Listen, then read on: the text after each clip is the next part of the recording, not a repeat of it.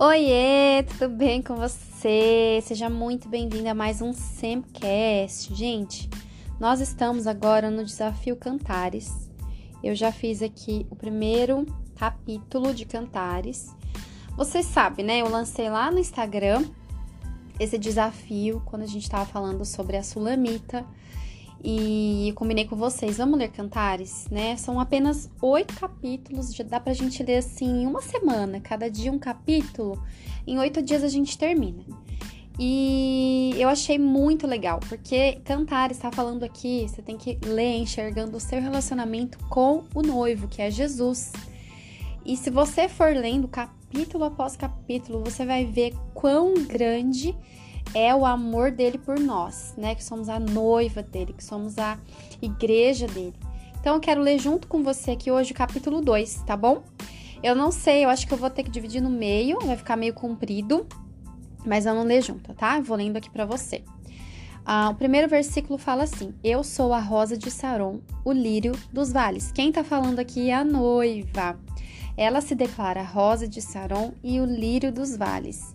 E aí o noivo fala assim: Qual é o lírio entre os espinhos? Tal é a minha amada entre as filhas. Então, o Senhor, ele enxerga a beleza em nós, mesmo em aos espinhos, mesmo no meio do sofrimento, do caos, da tristeza. O Senhor continua enxergando beleza em você. Né? Mesmo quando você mesmo não está vendo beleza na situação, o Senhor ele chama atenção para a sua beleza, para a beleza da sua existência. E aí, continuando aqui, ó. Qual a macieira entre as árvores do bosque, tal é o meu amado entre os filhos. Com grande gozo sentei-me à sua sombra, e o seu fruto era doce ao meu paladar.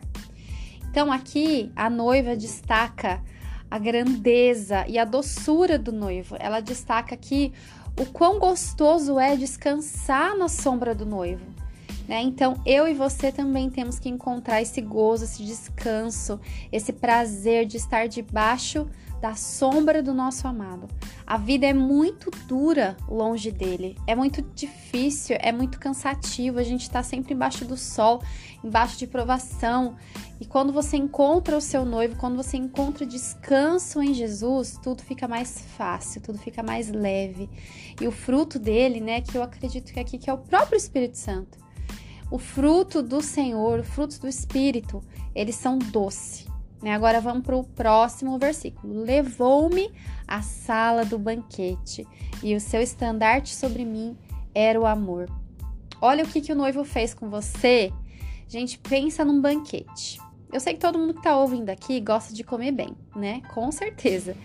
Pensa num banquete, sabe aquela mesa de Natal, aquela mesa de Ano Novo, que todo mundo capricha, leva o seu melhor prato e fica aquele, aquela mesa repleta, toda colorida, vai ter fruta, vai ter sorvete, vai ter sobremesa, vai ter aquele frango é, diferente, vai ter aquela torta, enfim, gente, pensa aí num, num banquete maravilhoso.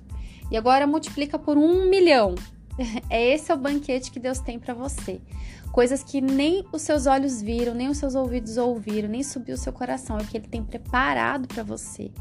Ele mesmo te deu acesso a esse banquete. Um dia nós vamos sentar à mesa com o nosso noivo e vamos desfrutar desse banquete.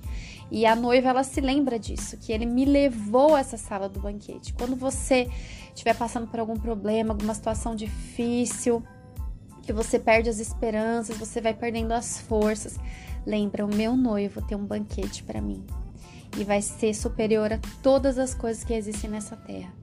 Lembra desse banquete.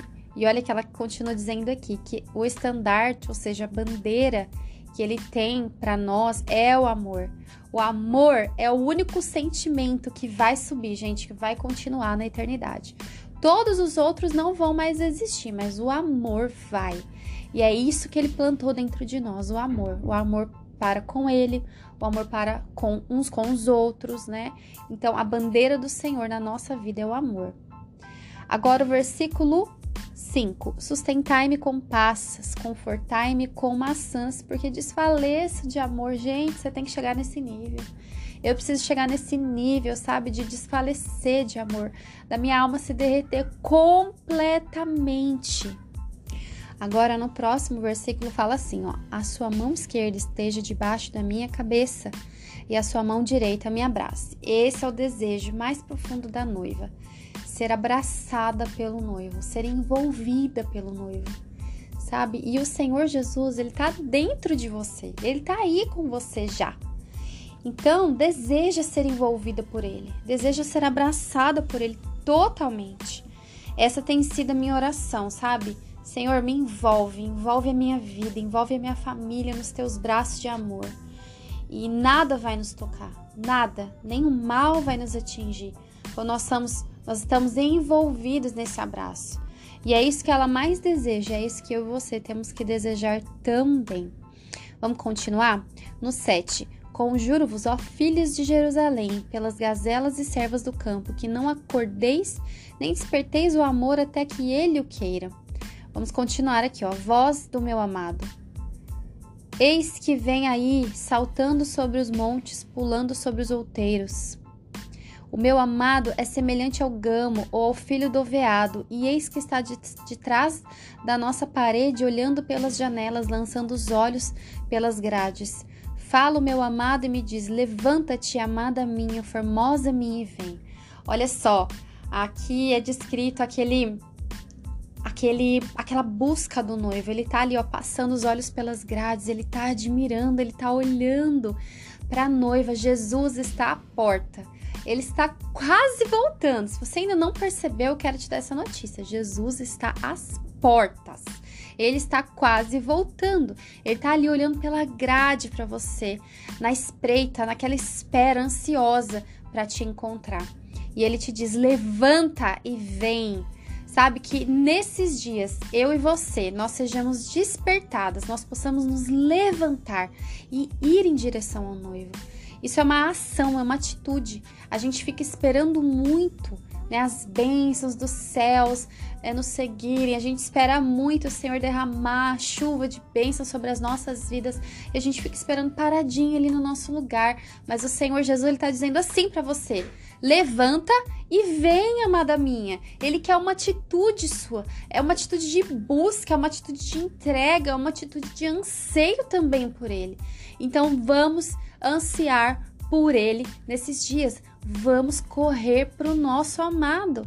Essa tem que ser a, o seu alvo de vida. Esse tem que ser o maior anseio da sua vida, mais do que ter uma casa, um carro, mais do que ter títulos, mais do que ter diplomas, mais do que ser, é, ter estampa no seu passaporte de países que você visitou, mais do que tudo que você possa sonhar, que você tenha essa atitude, essa essa, esse jeito de agir com o Senhor, de ir atrás dele, de correr atrás dele, de desejar e ansiar por ele.